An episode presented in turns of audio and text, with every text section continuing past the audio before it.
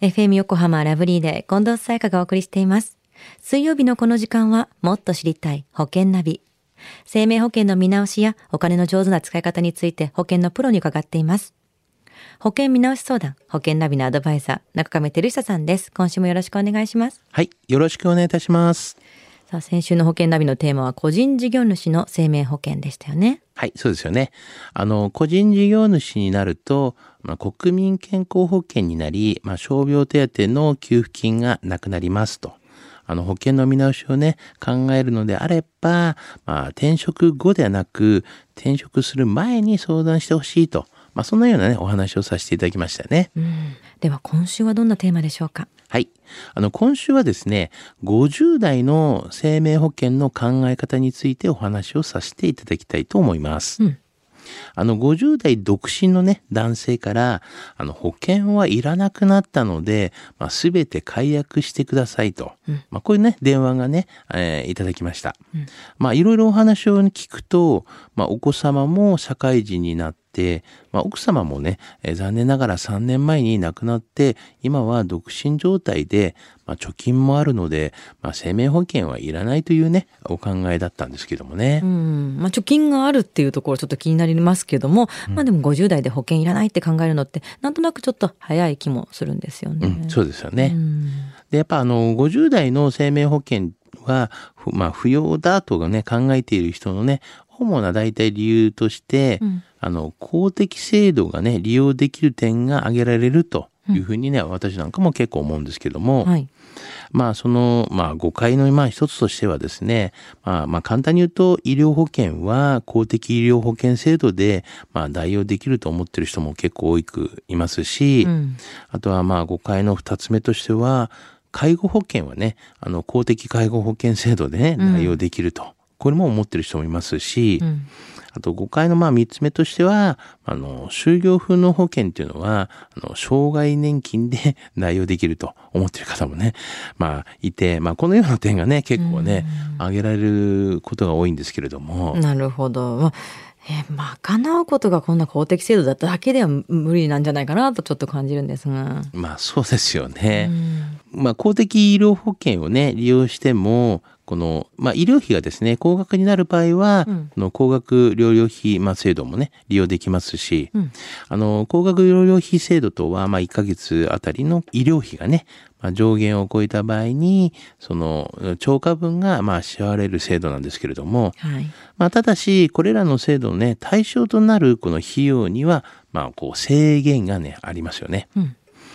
あの、例えばですね、まあ、入院の差額ベッド代や、その入院時のこの食費だったりとか、うんまあ生活費っていうのは全部自己負担ですよね。うん。まあさらに、まあ先進医療をね、受ける場合の費用は、まあ高額療養費制度のね、あの保証対象外であるため、うんその高額の、まあ、治療費も全額自己負担になりますよね。うん。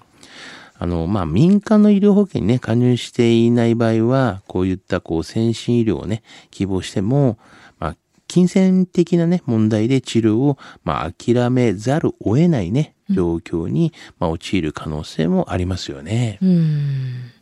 まあ、介護もよくこの保険ナビで話題に上がりますけれども、公的介護保険だけではやっぱりちょっと不安だったりするんじゃないでしょうか？うん、そうですよね。あの、まあ、公的介護保険制度はね、年齢によって区分されており、まあ、さらにね、当てはまるかによって、この受給条件っていうのはね、結構ね、異なってきますよね。うん。まあ、例えばですけども、この65歳以上の方で、第一被保険者の方っていうのは、まあ、原因に関わらず、まあ、受給ね、可能なんですけれども、うん。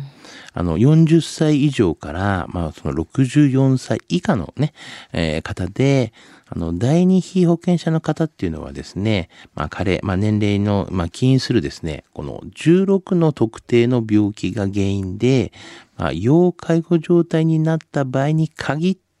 あの、受給が可能なんですね。まあ受けられるってことなんですけども。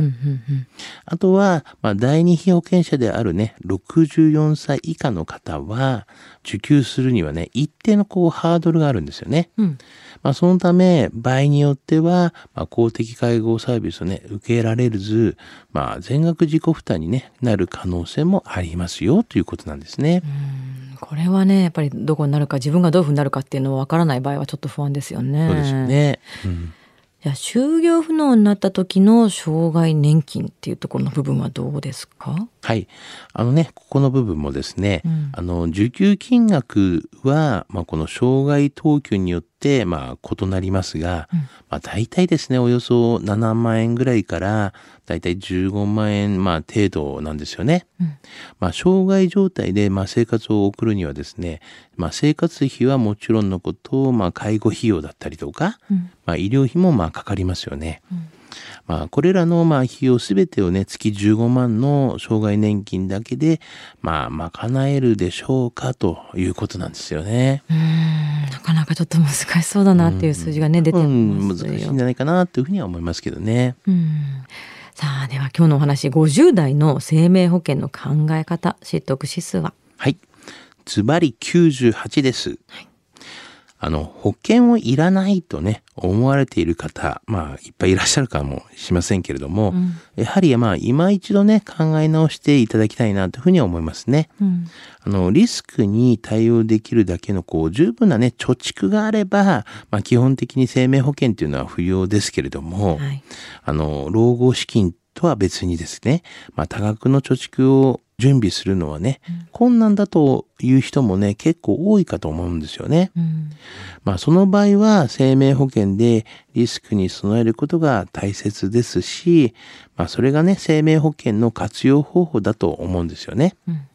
まあ、すでに生命保険に加入している人も、この保証内容がね、ライフステージや、まあ、家計状況に合っているかを見直してみてはいかがかなというふうには思いますよね。まあ、その際には、あの、ご相談をね、いただければなというふうには思いますけどね。今日の保険の話を聞いて興味を持った方まずは中亀さんに相談してみてはいかがでしょうか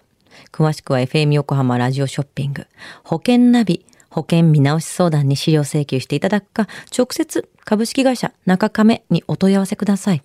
無料で相談に乗っていただけます。インターネットで中亀と検索してください。